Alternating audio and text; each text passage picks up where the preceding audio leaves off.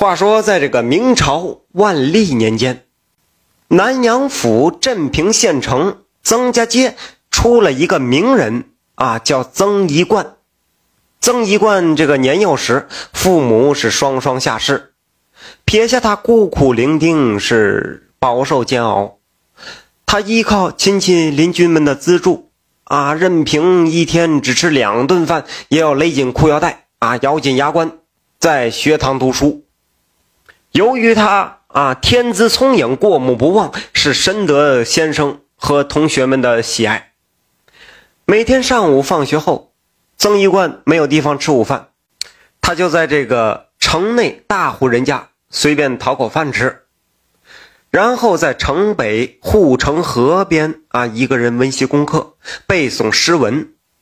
约莫等到这个开课的时候再去上学，是天天如此。这天上午，他正在县察院后面的护城河啊，这个读书消磨时光。忽然发现呐，不远处地上有一个小包袱。哎，这这是什么呀？他走近打开一看，包袱里是装着雪花白银，足足有三十两纹银。他想啊，这施主一定很着急呀。所以就自己在此守候在这里，坐等施主前来认领。不一会儿，有一个人就过来了啊，东张西望，像是丢了什么东西。那个人左看看右看看，这曾一管一想，哎，没错，应该是他。于是就上前搭话：“哎，大哥，你找什么呢？”那位仁兄说：“呀，我丢了一个包袱。”哦，曾一官一想，嗯，没错，就是他了。说你丢的这个包袱是是什么样的？啊，是蓝皮的。嗯，对，没错。里边都有什么呀？那大哥一听，快哭了。呃，里边有十个馒头。曾一官，去去去去去去。啊，感情不是。呃，又等了一会儿，一个鹤发童颜的老者。啊，穿的像模像样的，带着一个书童前来。老者也说：“啊，这个丢了一个东西，是什么呀？是一个蓝色的包袱，里面有三十两纹银。啊，这没错了。”于是曾一贯就把这个包袱交了出来。老者一看，哎呀，好人呐，非常感激啊，随手就掏出一锭纹银答谢曾一贯。曾一贯说：“呀。”这个三十两纹银自个儿都不稀罕，何况是一锭纹银？他是坚决不受。哎呀，这个老者非常感动啊，好人呐！这小伙子真不赖呀！啊，拾金不昧。这个老者说呀，他是自己偶然来镇平县视察史学院，现在就住在茶院里。这位老者就邀请曾一贯到茶院叙话。曾一贯推脱自己说：“我不行，我还得上学去呢，啊，不能前去。”并一再彬彬有礼地向啊史学院鞠躬谢绝。史学院见曾一贯聪明伶俐、知书达理，啊，也是非常喜欢呢。随即就问他姓名、年龄、家庭情况，在何处上学等等。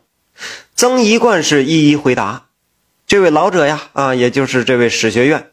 定睛观察曾一贯，啊，见他浓眉大眼，气度非凡，越加喜欢这个逗人喜爱的穷小子，啊，极想逗他玩他随手就从书童的背袋里取过一杆毛笔，拔出笔帽，随手在纸上画了一个小圆圈问曾一贯能不能在这个小圆圈内写上一千个字儿。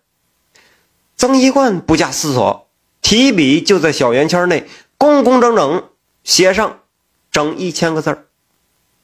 这这个史学院这个老者一看，哎呀，有两下子，想不到这个曾一贯反应这么敏捷，他想进一步试试曾一贯的才学，啊，就抚摸着曾一贯的小脑袋，亲切地对他说：“小伙子啊，老夫今日是遇见你，心情高兴啊。”偶得一联，还请你不吝赐教，对出下联。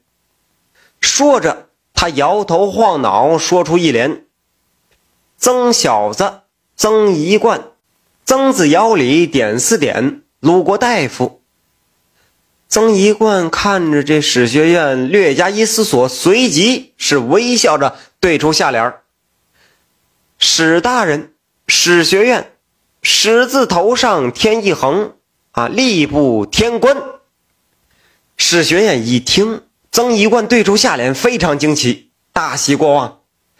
他想不到啊，他不曾想曾一贯小小的年纪，才思这样敏捷，文采还这样了得。而且这小伙子拾金不昧呀，他不住的称赞曾一贯的道德人品，说他将来一定有大作为，并鼓励曾一贯现在就要发奋苦读，将来求取功名之后一定要做好官，礼善政，造福黎民。曾一贯是不住的点头答应，急忙是叩首谢过史大人，跑步就上学去了。从此以后，曾一贯更加发奋读书，日有长进。话说，有一天上午放学后，天色阴沉，啊，下起雨来。曾一贯不能上街要饭去了，啊，就一个人饿着肚子留在学堂里读书。读着读着，只觉得一阵困倦，头晕目眩，就趴在桌子上打起盹儿来。似睡非睡之间，一阵清风吹过，史学院不知何时冒雨来到学堂，站在曾一贯面前。石大人一本正经的告诉他：“啊，一会儿午时三刻，风雨大作之时，将有一个菜籽儿在你桌子上是乱蹦乱跳，你要赶紧把这个菜籽装入你的笔筒内。”放在你的书桌的抽屉里，外面贴上“开封府正堂风”的印条。不管遇到多大的事儿啊，你万万不可离开你的座位，一定要切记，切记。曾一贯感到惊讶，正要问个究竟，史学院却不做回答，转身飘然而去。曾一贯正在纳闷。忽然听咔嚓一声，一阵炸雷，惊醒了曾一贯。哦，原来自己昏昏然做了一个梦。他睁开眼睛，啊，往门外望去，但见室外云暗天低，疯狂宇宙，闪电像一道道火舌从窗外伸进室内。炸雷像要劈开曾一贯，在他左右是响个不停。曾一贯果然见一颗菜籽儿落在自己的书桌上，啊，还乱蹦乱跳。他大吃一惊，猛然想起刚才那个梦中史学院对他说的话，就急忙收起菜籽儿，并按照史大人的吩咐，小心翼翼地办妥。一个时辰过去，雷电停息，雨过天晴。曾一贯赶忙从笔筒中倒出菜籽儿，菜籽儿一跳，眨眼之间不见了踪影。放学以后，曾一贯是满腹狐疑，来到县察院啊，求见史学院，向史大人问个明白。不巧啊，这史学院是院门紧闭，无人开门。曾一贯只好悻悻的就回家了。这天夜里啊，曾一贯梦中又遇见了史学院。这个史大人对曾一贯纳头便拜，啊，感谢他的救命之恩。曾一贯这这这这这哪里受得了啊？是急忙还礼啊，问其原因。这个史学院史大人就对曾一贯说：“他本是修炼千年的狐仙所变。”那颗菜籽儿啊，就是自己的化身。今日该有这一劫，眼看在劫难逃，性命难保。幸亏曾一贯是大富大贵之人，保佑自己躲过一劫，因此不住的对对曾一贯是千恩万谢，并保证自己无论如何也要报答曾一贯的救命之恩。这个曾一贯一听也是大吃一惊。他万万想不到史大人竟是狐仙所变。他看着鹤发童颜的史学院，见他精神抖擞，满腹经纶，慈眉善目，颇有长者的风度，就虔诚的拜他为师。曾学院士连连谦让，随后两人成了莫逆之交，经常在一起切磋学问，畅谈时政。史学院对当今朝廷上的宦官当道啊，吏治腐败。社会上民不聊生的现象啊，极度不满，一再要求曾义冠当官要做清官，为民做主，一定要惩恶扬善。这个曾一贯是频频点头称是啊，并一再要求狐仙啊老师这个史学院帮助自己，监督自己，明辨是非，当一个老百姓喜欢的清官。史学院呢也爽快的答应了。将来一定是助他一臂之力。书说简短啊，转眼间到了明万历三十二年，也就是公元的一六零四年，镇平县举子曾一贯名列皇榜，高中万历甲辰科进士，后来果然做了河南开封知府。曾一贯当了开封知府后，狐仙史学院不失前言。